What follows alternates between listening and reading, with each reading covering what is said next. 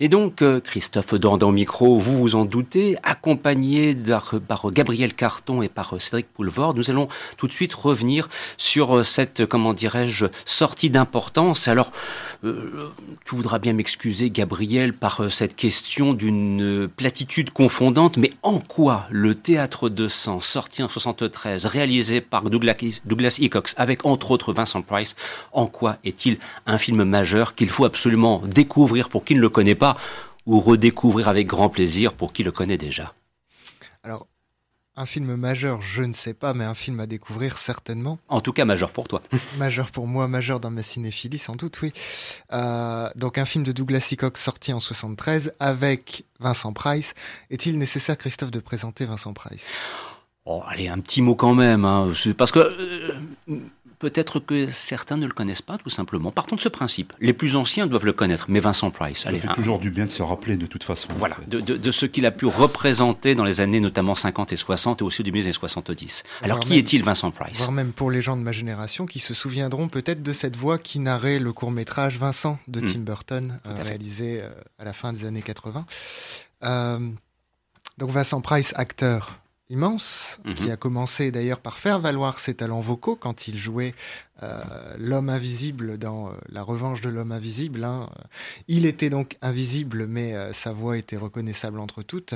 acteur qui s'est fait connaître du grand public dans un film de Mankiewicz, Dragon Week, dans lequel il jouait déjà le grand méchant, hein, dans un film au croisement du Rebecca de Hitchcock et du Antis de George Cukor magnifique drame teinté peut-être de, fantastique, et, euh, surtout euh, un acteur qui, pour Corman, a incarné les personnages d'Edgar Allan Poe dans La chute de la maison Usher, dans Le puits et le pendule, énormément d'autres.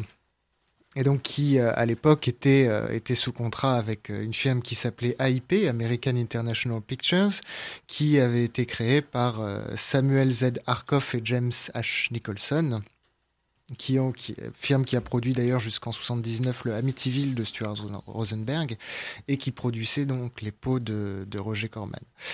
En 71, revenons un petit peu euh, en arrière, avant le film de Douglas euh, Price a fait quelques films dont il n'est pas très très content. Il y en a, il y en a eu là de quoi être fier. C'était euh, Le Grand Inquisiteur de Michael Reeves. C'était des très beaux films comme ça. Mais il a fait sous contrat avec AIP, donc un peu contraint et forcé, un certain espion qui venait du surgelé, réalisé par Mario Bava. je assez évident de savoir ce que ça parodie. Euh, Mario Bava lui-même d'ailleurs n'en était pas très très très fier. Mais il y a mieux après. Il y a quand même mieux. Il, s'est rattrapé ensuite. Bien sûr, il y a mieux. AIP lui propose avec Robert Fust un abominable Dr Fibes mhm. qui raconte la vengeance d'un homme que tout le monde croit mort contre ceux qui ont laissé mourir sa femme. Et donc voilà, il y a des victimes qui s'amoncellent avec des crimes issus de issus de l'Ancien Testament, enfin des comment dire, des modus operandi issus de l'Ancien Testament. L'Égypte ancienne aussi, je crois. Aussi, il y, a, bah, les plaies d'Égypte. Euh, et donc, c'est un, film flamboyant qui sort, rappelons-le, avant le Phantom of the Paradise de De Palma, avant le Rocky Horror Picture Show, mais dans lequel on va retrouver le même travail de la couleur et la même analogie de, entre mise en scène et folie du, personnage principal. Et si euh, l'abominable Dr. Fibes et le retour de l'abominable Dr. Fibes de Fust n'avaient pas existé, je pense que Théâtre de sang n'aurait pas existé. Euh, Théâtre de sang, c'est un film que Price va faire en Angleterre et qui va reprendre exactement la recette euh, de l'abominable Dr. Fives, mais cette fois dans le milieu du théâtre, donc avec Price, acteur lui-même qui aurait rêvé d'interpréter euh, Shakespeare euh, sur les planches, qui se retrouve à interpréter un acteur qui, lui, euh, selon les critiques, massacre Shakespeare sur les planches et ne va pas supporter, ne va pas supporter ces critiques et donc va éliminer un à un tous les, critiques qui lui ont fait du tort. D'où l'expression théâtre de sang qui permet de mieux comprendre le, propos, l'argument premier du, film. Tu souhaitais ajouter quelque chose, non, Cédric? je, n'ai pas vu le film. La seule chose que j'ai vue, c'est la, la bande-annonce de Théâtre de sang. Et j'ai automatiquement pensé à, à Dr. Fibes, en fait.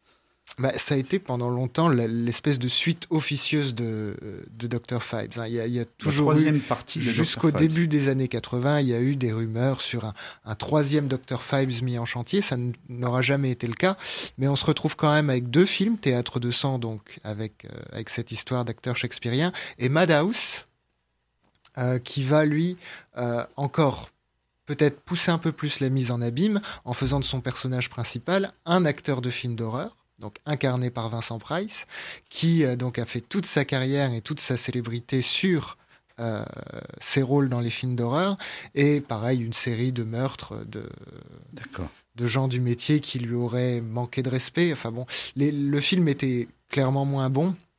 Il a permis à Price de retrouver Peter Cushing qui était euh, qui était un de ses amis proches. Mais euh, effectivement, si le Dr. Fibes n'a jamais eu de troisième, troisième aventure officielle, Théâtre de sang et Madhouse, en quelque sorte, corrige le tir et prolonge le, prolonge le plaisir de voir Vincent Price jouer les grands maniaques et, et assassiner tout le monde.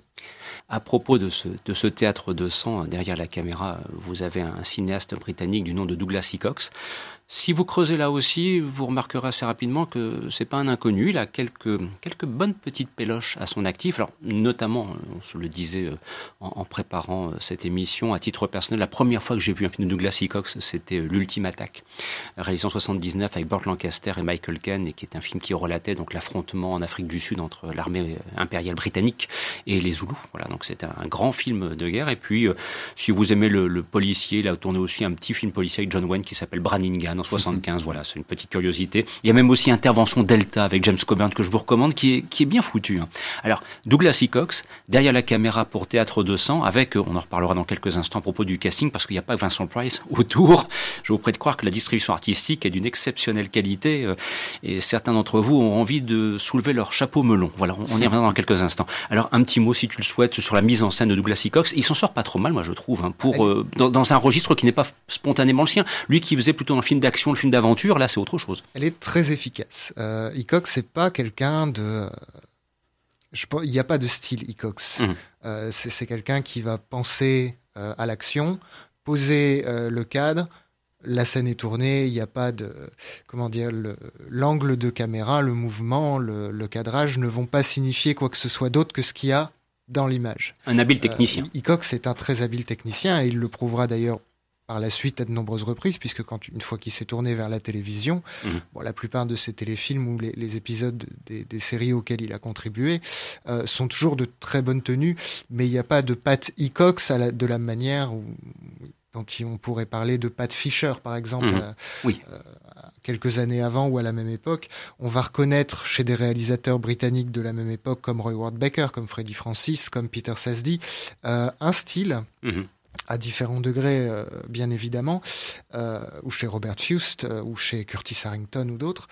on ne pourra pas en dire autant de, Douglas Hickox. Hmm. On, ne va pas parler en général d'un film de Douglas Hickox, même pour Zulu Down, où on va parler d'un film avec Burt Lancaster, mais pas, pas d'un film de Douglas Hickox. mais on verra que par la suite, il s'est montré comment dire, son, efficacité sert le téléfilm. Hein, on le voit avec son, adaptation du Chien des Baskerville avec Ian Richardson, où effectivement, avec peu de moyens, euh, peu de, peu décors, un budget très restreint et quelque chose qu'on a vu et revu, il arrive à tirer quelque chose de tendu euh, et de tourner, euh, tourner vers l'action. Alors, je le disais, je l'annonçais, vous l'aurez compris par ce petit clin d'œil à la chapeau melon, que dans la distribution artistique de Théâtre 200, ben oui, le, lien avec cette série britannique Chapeau en mode de cuir s'établit, j'ai presque envie de dire, en, deux temps. Puisque, bien évidemment, on retrouve au casting Diana Rigg, qui fut, bien sûr, dans Chapeau en mode de cuir, Emma Peel, donc c'est euh, peut-être d'ailleurs l'héroïne euh, télévisée des années 60 la plus spectaculaire et la, la meilleure. Et, certainement la meilleure, effectivement, en tout cas, de, de toute la série. Mais il y a aussi Yann Hendry, et qui fut le premier partenaire de Patrick McNee à l'époque où je en mode de cuir c'était encore en noir et blanc, c'était tourné en direct dans les années 61, 62. Voilà, ça c'est c'est assez agréable de retrouver comme ça au hasard, euh, comment dirais-je, de ce théâtre de sang, de, de, de des comédiens de cette trempe. Hein. Mais ça, je crois que c'est une spécificité du cinéma britannique, mmh. ou en tout cas du paysage audiovisuel britannique, c'est-à-dire que les gens qu'on retrouve, qu'on voit à la télévision, on les retrouve au cinéma, les gens qu'on voit au cinéma, on les retrouve à la télévision. C'est toujours la même chose aujourd'hui, hein, quand on voit des, Maggie Smith ou euh, etc. jouer dans des séries télé ou, des choses comme ça.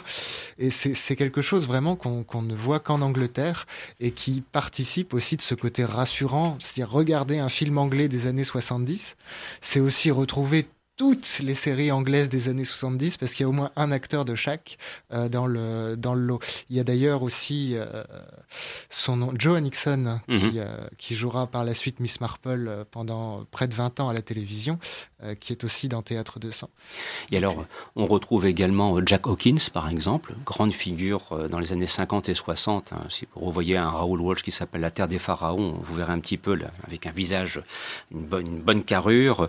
On, on retrouve aussi par exemple Robert Morley également, voilà, c'est une figure emblématique du, cinéma britannique des années 50 et 60. Eric Sykes également.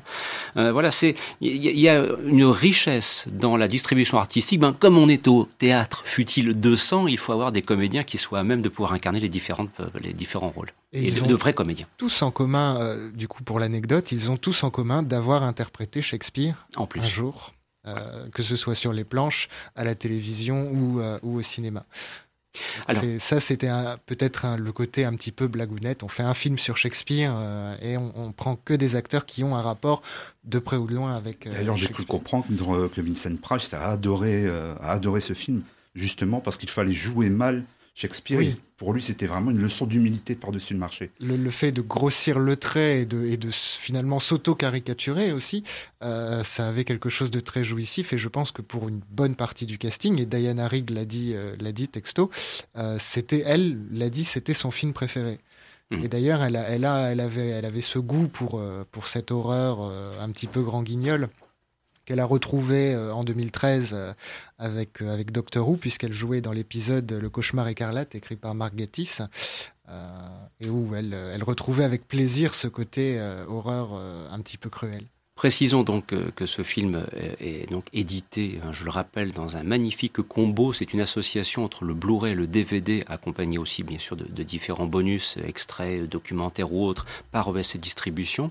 Et donc, avec Théâtre 200, on a quand même affaire à un film, je, disais dans mon introduction, majeur des années 70, c'est par la, réputation qu'il a laissé. Si vous faites une, petite, une modeste recherche euh, sur Internet, vous mettez Théâtre 200, 1973, vous verrez qu'assez rapidement les occurrences vont tomber à foison. Euh, d'ailleurs, vous tomberez peut-être sur un texte signé Gabriel Carton, c'est pas totalement impossible, enfin je dis ça entre nous, hein, c'est mon esprit corporel qui reprend comme ça un petit peu le dessus. Mais blague à part, Théâtre 200 est un film qui a sa réputation. Alors, avec le recul, euh, comment maintenant peut-on l'appréhender? Moi, je me mets à la place de quelqu'un qui aujourd'hui a 20 ou 25 ans, qui a une curiosité, qui a une envie de découvrir un certain cinéma de cette époque.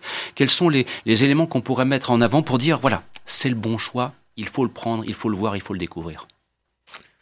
Vaste question, j'ai l'impression. Indépendamment de la richesse du casting, par ah. exemple, ou de la référence à Shakespeare. Indépendamment, c'est un peu difficile parce que c'est justement un film ah. qu'on va choisir pour ça. Euh, quand on, si on découvre ce, cinéma britannique euh, un peu kitsch, mais euh, kitsch qui était déjà kitsch à l'époque, je veux dire, ce cinéma un peu flamboyant, c'est fatalement un film vers lequel on va se tourner parce qu'il y a tous les ingrédients.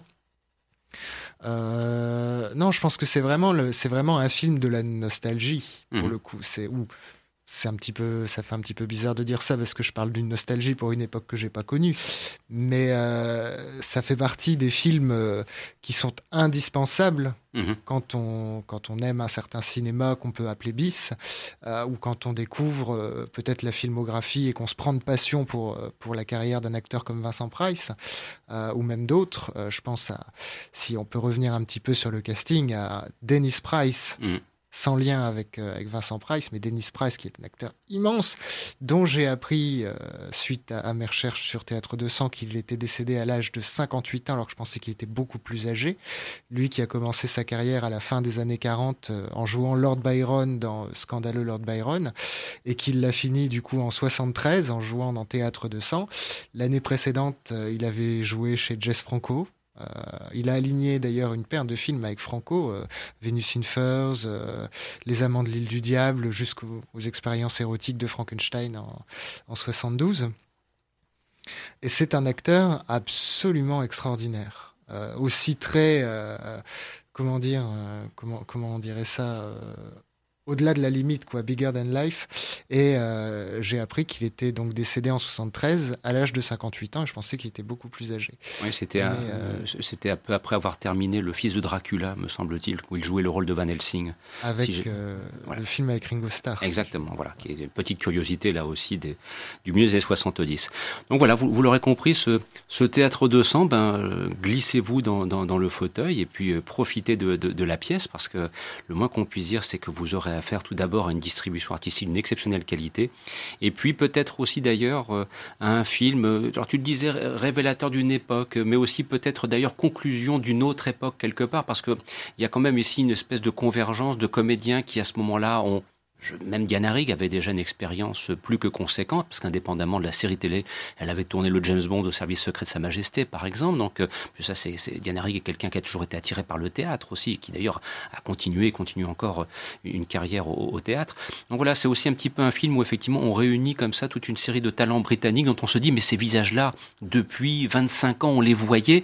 Et là, voilà, il y a une, espèce de rencontre, un petit peu de, rencontre au sommet en quelque sorte. Cédric. Puis euh, aussi, c'est significatif euh, surtout en, Angleterre, qu'un genre va bientôt mourir. Mhm. Parce que je pense à la Hammer, je pense à Amicus, qui là, euh, sur la pente descendante. Euh, peut-être les, peut les, derniers feux, quelque part, on peut y voir on ça était, on était dans un genre cinématographique qui était assez éloigné de ce que la Hammer faisait, ou de ce pourquoi la Hammer était connue, parce que par la suite, la Hammer s'est diversifiée, en tout cas au niveau de l'horreur, avec des thrillers comme Fanatic, mhm. ou des choses comme ça. mais on est dans quelque chose qui est à la fois euh, très anglais, mais en même temps assez rare dans le, dans le paysage, disons, commercial. Hmm. Euh, je crois que c'est une horreur vers laquelle le cinéma anglais a toujours tendu, qui a eu la possibilité de fleurir comme ça à la fin des années, ouais, fin des années 60 jusqu'au milieu des années 70. Euh, et ça a été en quelque sorte ce moment où il y a eu ce cinéma qui ne pouvait exister que là, à ce moment-là, avant que les standards américains prennent le pas et uniformisent l'horreur à peu près partout, et juste au moment où le, gothique hammerien ou le, film à sketch euh, façon Amicus euh, commençait à, à décarrocher, euh, décarrocher un petit peu.